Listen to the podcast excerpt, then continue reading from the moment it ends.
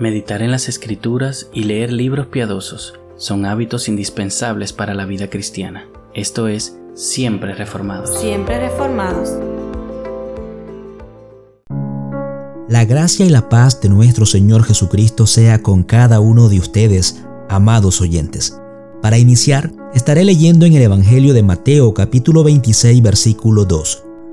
Ustedes saben que dentro de dos días se celebra la Pascua y el Hijo del Hombre será entregado para ser crucificado. Nuestro Señor Jesucristo siguió al pie de la letra el camino divino establecido para su muerte como parte del plan general de redención del Padre. La historia de la redención está completamente centrada en la cruz de Jesucristo.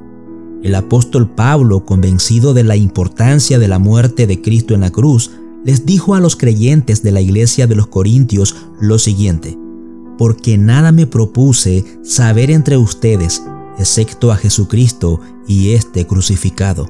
Primera de Corintios capítulo 2 versículo 2. El apóstol Pablo sabía que sin la cruz de Cristo no habría salvación ni cristianismo verdadero. Jesús mismo sabía que el tiempo de su vida estaba definido por el plan soberano de Dios y el tiempo de su muerte no se podía cambiar ni tampoco frustrar.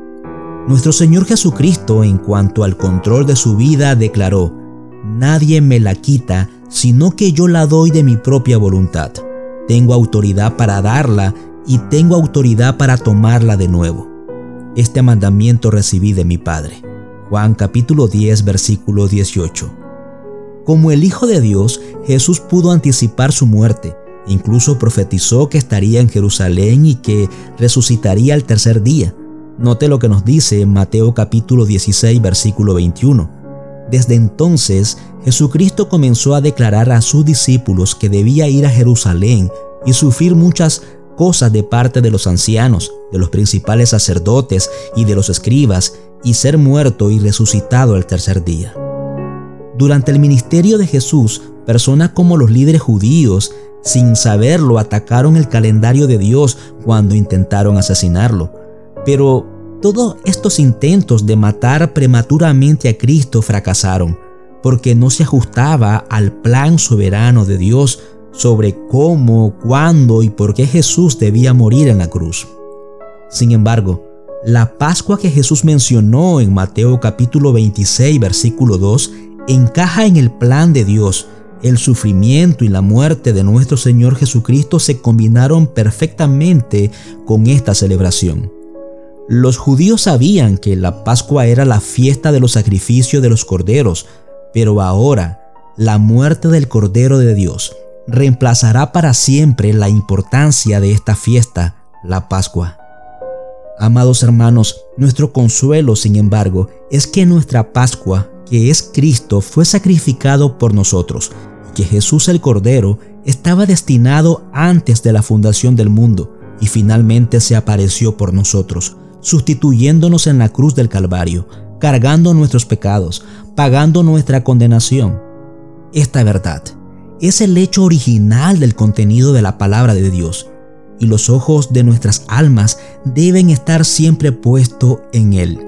Sin el derramamiento de su sangre no hay perdón de pecados. Es la verdad fundamental del cristianismo y el eje alrededor del cual gira todo su sistema. Esta verdad es el fundamento del cristianismo y el eje alrededor del cual gira todo su sistema. Alguien decía, sin ella, el Evangelio es un arco sin piedra angular, un hermoso edificio sin cimientos, un sistema solar sin sol. Amados hermanos, debemos agradecer a Dios por la encarnación de nuestro Señor Jesucristo y su ejemplo, sus milagros y sus parábolas, sus obras y sus palabras. Pero debemos considerar algo más importante que todas estas cosas, su muerte por nuestros pecados. Nos regocijamos en la esperanza de su segunda venida. Nos regocijamos en la verdad gloriosa de la expiación en la cruz. No pensemos en otra cosa, sino en la verdad básica de la Biblia. Cristo murió por nuestros pecados.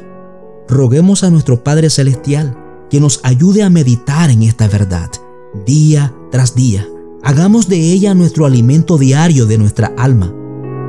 Hoy en día, algunos como los antiguos griegos podrán burlarse de esta doctrina llamándola locura, pero nunca nos avergoncemos de decir como el apóstol Pablo, en cuanto a mí, que nunca me jacte de otra cosa que no sea la cruz de nuestro Señor Jesucristo.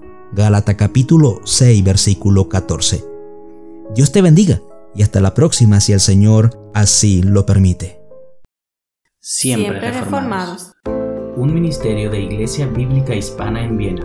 Para más información, visite nuestra página web iglesiabiblicahispana.at o visite nuestras redes sociales. También nos puede escribir a Iglesia Hispana en Viena gmail.com. Hasta la próxima, si el Señor así lo permite.